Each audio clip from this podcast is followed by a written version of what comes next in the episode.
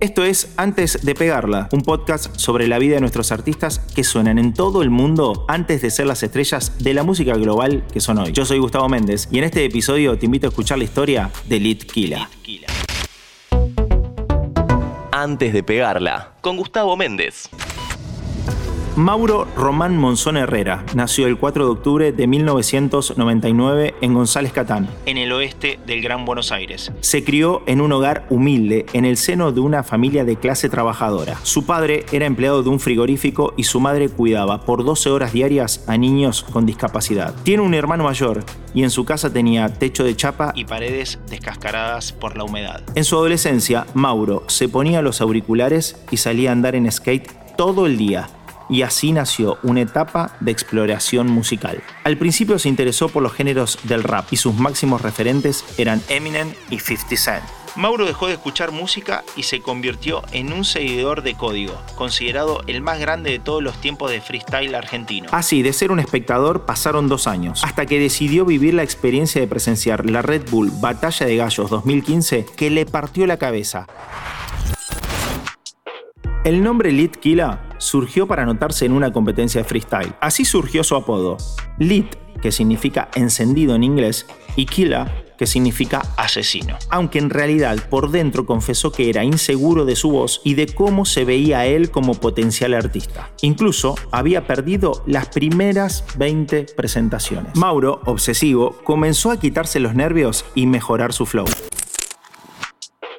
En 2016, cuando Lit Killa tenía 17 años, ya se destacaba del resto por ser dueño de un estilo particular de rapear, el más técnico de la escena, con una versatilidad en el vocabulario que lo diferenciaba del resto, con un doble tempo que fue ganando reconocimiento y un ingenio para improvisar letras con las que aniquilaba a sus rivales. Seis meses después de comenzar a rapear, Lit Killa se paró frente a Duki, quien ya era súper reconocido en las competencias en la semifinal del certamen El Campito Free. Litkila vapuleó a Duki y luego terminó consagrándose campeón. Aquella competencia le dio el título de ser el único freestyler en hacerse conocido por fuera del quinto escalón.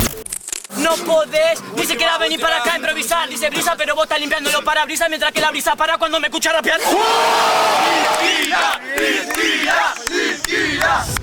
Después, Litkila ganó dos veces el quinto escalón y acumulaba millones de seguidores. Se retiró del freestyle y editó su primera canción Destroyed el 4 de octubre de ese 2017, día de su cumpleaños. El tema logró una buena recepción del público en las plataformas digitales y fue el inicio de la masificación de su música Solo quiero demostrar que lo que trajemos es lo más bueno, bueno que normal, pero puedo dar menos, menos mal que al menos puedo llamar más al más al para que justo conmigo llamemos al nuevo al memo mal.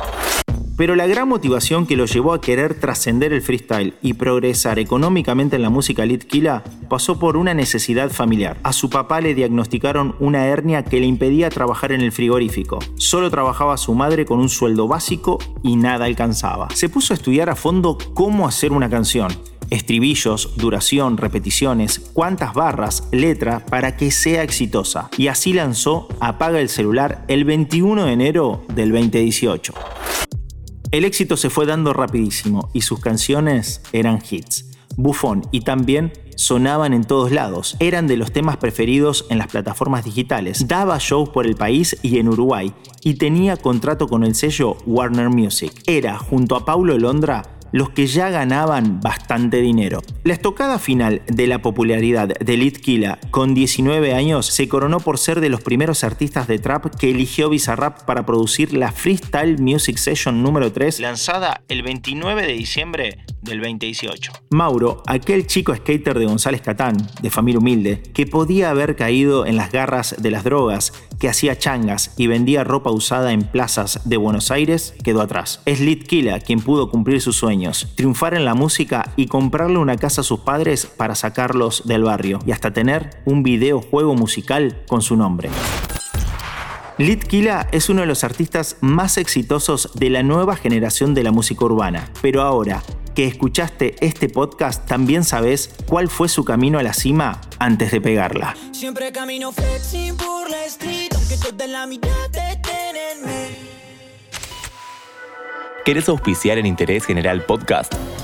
Escribinos a contacto arroba interésgeneral.com.ar.